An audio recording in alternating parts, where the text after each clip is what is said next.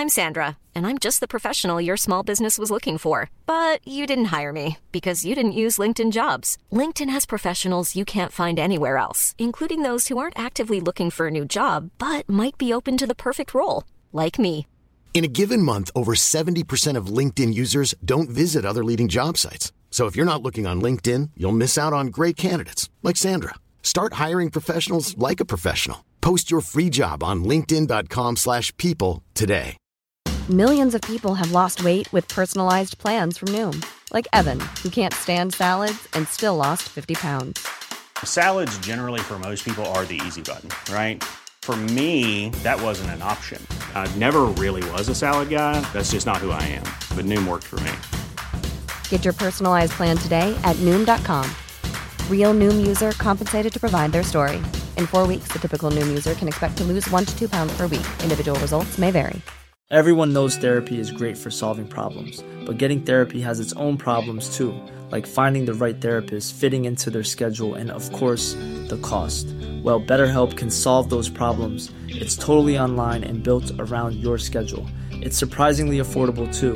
Connect with a credentialed therapist by phone, video, or online chat, all from the comfort of your home. Visit betterhelp.com to learn more and save 10% on your first month. That's BetterHelp, H E L P. Buenas noches, bienvenidos al Criminalista Nocturno.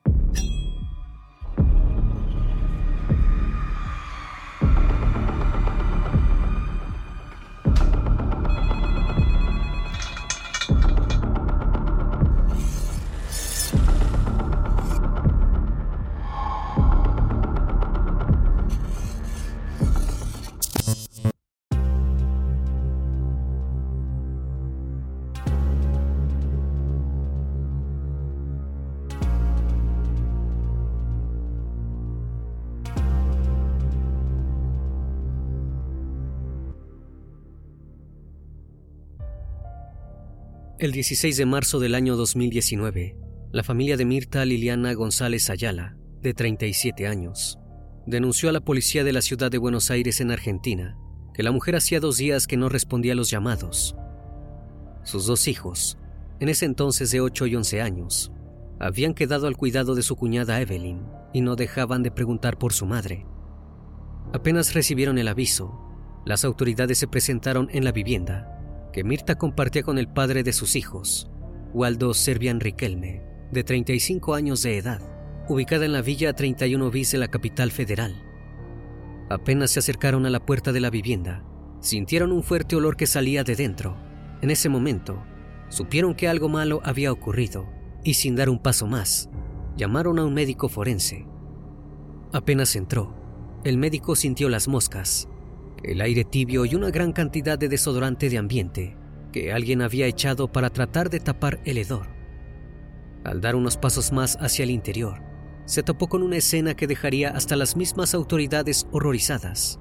El hecho era tal que nunca más podrían quitarse la imagen de sus retinas. Alguien le había hecho algo horroroso a Mirta González y todos sus familiares apuntaban a un solo sospechoso. El criminalista nocturno. Las autoridades policíacas, junto al cuerpo forense, comenzaron a hacer la inspección completa de la vivienda. Primero recorrieron la planta baja y en la cocina hallaron un horno eléctrico que estaba encendido y desprendía un hedor extraño. Al abrirlo, encontraron que estaba lleno de restos orgánicos a medio cocinar y que se habían volcado hasta el suelo desperdigados por todas partes. No demoraron en confirmar que se trataban de restos de una persona cuando encontraron sobre una nafe una olla con partes humanas seccionadas y cocinadas en su interior. El horror era indescriptible ante la mirada de los presentes y para desgracia de todos, la escena no terminaba allí. Más partes humanas se encontraban sobre la mesa del comedor, también con signos de haber sido cocinadas debido a que la piel presentaba quemaduras similares a las encontradas dentro de la olla. En una de las habitaciones había un inodoro y un lavabo, que les llamó la atención, ya que ese cuarto no era del baño de la casa. Cuando se dirigieron a lo que sí era supuestamente el baño, descubrieron que todo el mobiliario había sido desmontado del suelo para intentar deshacerse de los indicios, metiendo las partes humanas en los hoyos del inodoro y el lavabo. Los azulejos del baño tenían manchas de sangre con un patrón especial, una salpicadura con forma de rocío intenso y veloz. Indicaba que allí había ocurrido el desmembramiento con un objeto similar a una sierra. Los policías se asomaron por la bañera y ya para sorpresa de nadie, encontraron más restos humanos, que se trataban de extremidades cortadas en varias partes. Luego de haber revisado toda la planta baja, las autoridades subieron por una escalera de caracol a la planta superior de la vivienda, una habitación a medio construir, donde encontraron más partes del cuerpo desmembrado. Los inspectores continuaron con los macabros hallazgos y se toparon con un cuchillo de cocina grande, de mango negro, dentro de un balde y cubierto de manchas de sangre y fibras de músculos humanos. Junto al cuchillo encontraron una amoladora con sus correspondientes discos también cubiertos de sangre. Claramente estos dos objetos eran las armas utilizadas para el hecho. El forense, que tenía años de ver escenas iguales o peores que esta, lo entendió rápidamente. El autor del crimen primero usó el cuchillo y luego cortó el cuerpo con la amoladora. Una vez hecha la investigación completa del lugar de los hechos, las autoridades juntaron todos los restos humanos en una sola habitación y allí trataron de armar, tristemente a manera de rompecabezas, lo que había sido un cuerpo.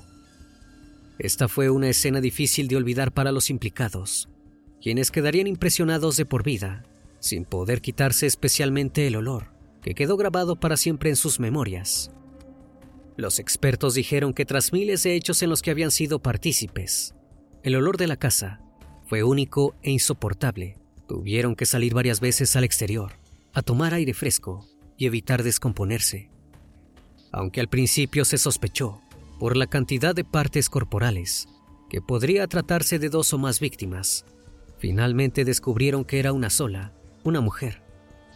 El cuerpo hallado coincidía con la fisonomía de Mirta González Ayala, ya no había dudas de que la desaparecida había sido asesinada. Los presentes estaban ante el más barbárico crimen de la historia argentina reciente y necesitaban encontrar cuanto antes al perpetrador. De vuelta en uno de los cuartos que habían inspeccionado, los peritos encontraron dos huellas dactilares sobre el inodoro. Podrían haber sido dejadas en el momento en el que el asesino manipulaba el cuerpo para sacarlo de allí. Una vez analizadas las muestras en el laboratorio forense, lograron confirmar que correspondían a la pareja de Mirta y padre de sus hijos, Waldo Servian Riquelme. Rápidamente, las autoridades dieron la orden de captura internacional para el principal sospechoso del crimen. Ahora solo restaba saber lo más importante, por qué le había hecho esto a la madre de sus hijos. Según la familia de la víctima, el sujeto, de nacionalidad paraguaya, era un hombre celoso, machista, aragán y un vividor que de vez en cuando se levantaba de la cama para ir a trabajar de maletero a la terminal de retiro en la capital federal. El hombre solía vivir del dinero de Mirta, que vendía comida y café. Ella además tenía viviendas en alquiler y hasta había llegado a construir y vender una segunda casa en la Villa 31. La mujer siempre se las arreglaba para salir adelante y mantener a sus hijos. Aunque era ella quien sostenía a su pareja económicamente, la relación estaba rodeada de violencia por parte del hombre. Fue así que Mirta se cansó de sus malos tratos y decidió separarse de Waldo. Se mudó con sus dos hijos a Paraguay, de donde era originaria. Estuvo un tiempo viviendo en el fondo de la casa de su madre, pero un tiempo después volvió a Argentina y retomó la relación con su expareja.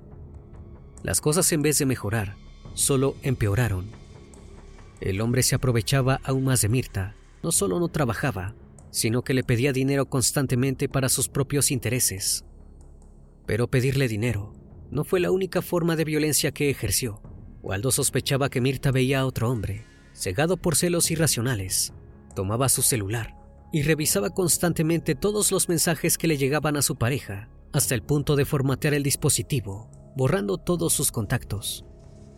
Mirta tenía tanto miedo de las reacciones impulsivas e inesperadas de Waldo, que cada vez que hablaba por teléfono con alguien, y escuchaba que él se acercaba. Cortaba la llamada rápidamente para evitar un reclamo de su parte. Era tanto el control del hombre que no le permitía tener amigas. Llegó un momento en el que su relación no dio para más y decidieron separarse, pero aún seguían viviendo bajo el mismo techo, durmiendo en camas separadas.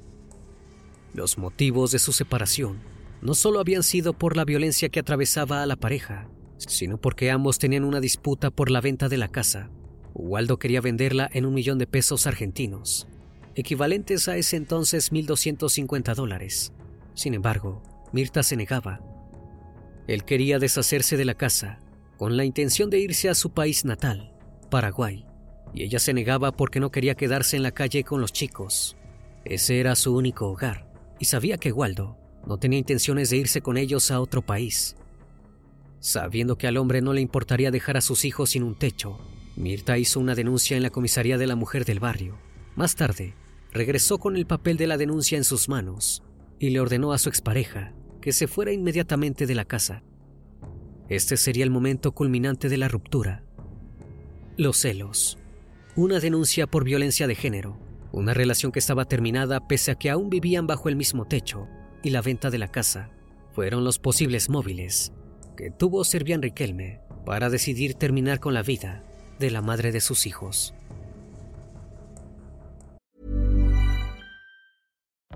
Life is full of what ifs. Some awesome, like what if AI could fold your laundry? And some, well, less awesome, like what if you have unexpected medical costs? United Healthcare can help get you covered with Health Protector Guard fixed indemnity insurance plans they supplement your primary plan to help you manage out of pocket costs. No deductibles, no enrollment periods, and especially no more what ifs. Visit uh1.com to find the Health Protector Guard plan for you. Burrow's Furniture is built for the way you live. From ensuring easy assembly and disassembly to honoring highly requested new colors for their award winning seating, they always have their customers in mind. Their modular seating is made out of durable materials to last and grow with you. And with Burrow, you always get fast, free shipping. Get up to 60% off during Burrow's Memorial Day sale at burrow.com slash ACAST. That's burrow.com slash ACAST. burrow.com slash ACAST. Los días pasaron y Mirta le había contado a su hermana que se quería ir a alquilar otra vivienda lejos de ese barrio porque Waldo la había ahorcado mientras dormía. Había estado a punto de asesinarla En ese momento la mujer no lo sabía, pero ese intento de asesinato no iba a ser el último. Waldo había comenzado a planificar el crimen de su expareja. El padre llevó a sus dos hijos a la casa de su hermana y los dejó al cuidado de su familia para estar a solas con su expareja varios días sin que nadie le impidiera cometer su macabro plan. Apenas estuvieron solos y mientras Mirta se estaba duchando, Waldo entró al baño y la atacó con un cuchillo de cocina de la forma más cruel y violenta, comprobó que le había arrebatado la vida y acto seguido comenzó a seccionarla. Esta tarea le tomó entre dos y tres horas. Por el macabro suceso, Waldo Serbian Riquelme fue bautizado como el descuartizador de la amoladora. Con una herramienta de este tipo, el cuerpo de la víctima fue seccionado antes de ser parcialmente quemado y depositado en distintos lugares de la casa, con la intención de deshacerse del cuerpo y que jamás fuera encontrado. Un día antes de que la policía hallara la macabra escena, el sujeto abordó un autobús de la empresa Crucero del Norte en la terminal de Retiro, con rumbo a la provincia de Misiones, ubicada a 13 horas de viaje de la provincia de Buenos Aires. Al día siguiente, llegó a Paraguay a través del paso San Roque González de Santa Cruz, probablemente en un taxi fronterizo que salió desde Posadas. Waldo se había dado a la fuga antes de que siquiera alguien supiera lo que había hecho con la madre de sus hijos.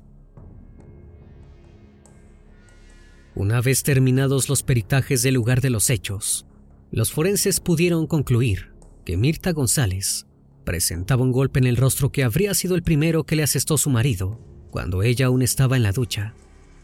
Tenía dos heridas bajo el mentón de 3 centímetros cada una, realizadas según los cálculos del forense antes de que la ultimara, la cabeza había sido rapada y faltaban ambas orejas, cortadas luego de su fallecimiento. Tenía en su mano izquierda tres cortes que se cree habían sido provocados cuando intentó defenderse de los ataques de Waldo con el cuchillo.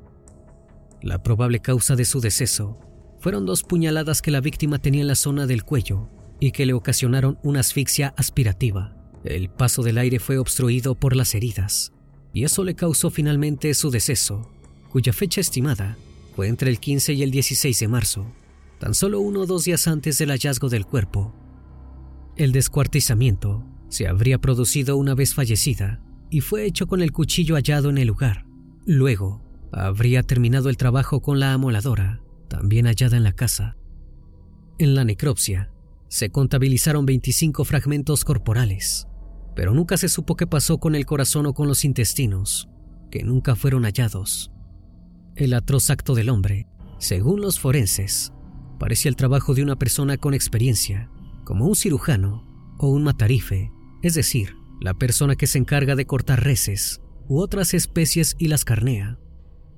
El descuartizamiento, rapado y cocción de las partes, no solo dieron cuenta de la aparente intención de deshacerse de todo para lograr su impunidad, sino que demostraron el odio y total menosprecio de quien había sido su pareja y madre de sus hijos.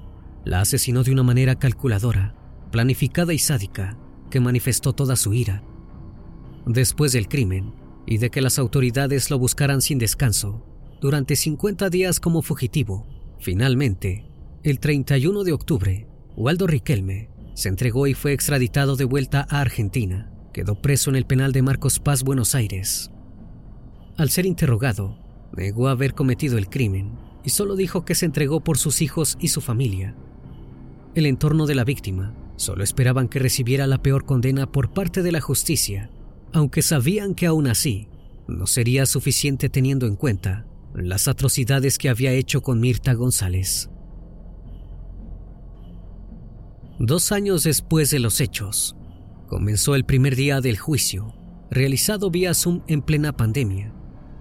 Servian Riquelme se negó a declarar y solo se limitó a dar algunos datos personales como su nombre completo y su fecha de nacimiento.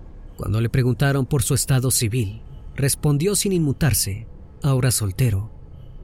El sujeto fue acusado de haber asesinado a Mirta González Ayala y lo juzgaron bajo los cargos de homicidio doblemente agravado por el vínculo y por mediar violencia de género. Para el fiscal, el hombre actuó con odio y total desprecio en un contexto de celos enfermizos, constantes agresiones hacia su víctima y un conflicto por la venta de la vivienda que compartían en la Villa 31. Lejos de atravesar una simple crisis amorosa, el vínculo del acusado y la víctima estaban mediados por hechos de violencia y sometimiento. Hacía años que Mirta era víctima de violencia de género y la situación había empeorado hasta finalmente tenderle una trampa acabando con su vida. Además, el fiscal recordó a los espectadores del juicio que el acusado la asesinó, la descuartizó y la desechó en una cloaca, pretendiendo eliminar hasta la más mínima imagen femenina de lo que fue Mirta González todo ello demostraba un profundo desprecio por la víctima. La defensa del acusado se centró en evitar que su cliente fuera condenado a prisión perpetua. Esto se debió a que una de las condiciones del trato con Paraguay, que había permitido su extradición para este juicio, fue que no fuese a la pena máxima. Antes de anunciar su veredicto, la juez Zamora le ofreció a Servian Riquelme la oportunidad de dar sus últimas palabras. El acusado, que se negó a hablar en la primera audiencia del juicio, aceptó la oportunidad y dijo ante todos los presentes, ante tan lamentable y desafortunado hecho, quiero decirles yo no ultimé a la madre de mis hijos. Viví con Mirta 15 años de mi vida, ahora estoy metido en esta cárcel y no puedo estar para mis hijos, para darles amor y apoyo como ellos se merecen. Quiero agradecer a mis familiares, porque nunca me dejaron solo. Con respecto a mis hijos, espero que estén bien siempre estén donde estén, gracias. Luego de sus palabras, el tribunal finalmente tuvo su veredicto y condenó a Waldo Servian Riquelme a la pena de prisión perpetua limitada a 35 años, debido al tratado con la República de Paraguay y que impedía que se le condene a perpetuidad. El condenado recién podrá pedir libertad condicional en el año 2054. Hey, it's Paige DeSorbo from Giggly Squad. High quality fashion without the price tag. Say hello to Quince.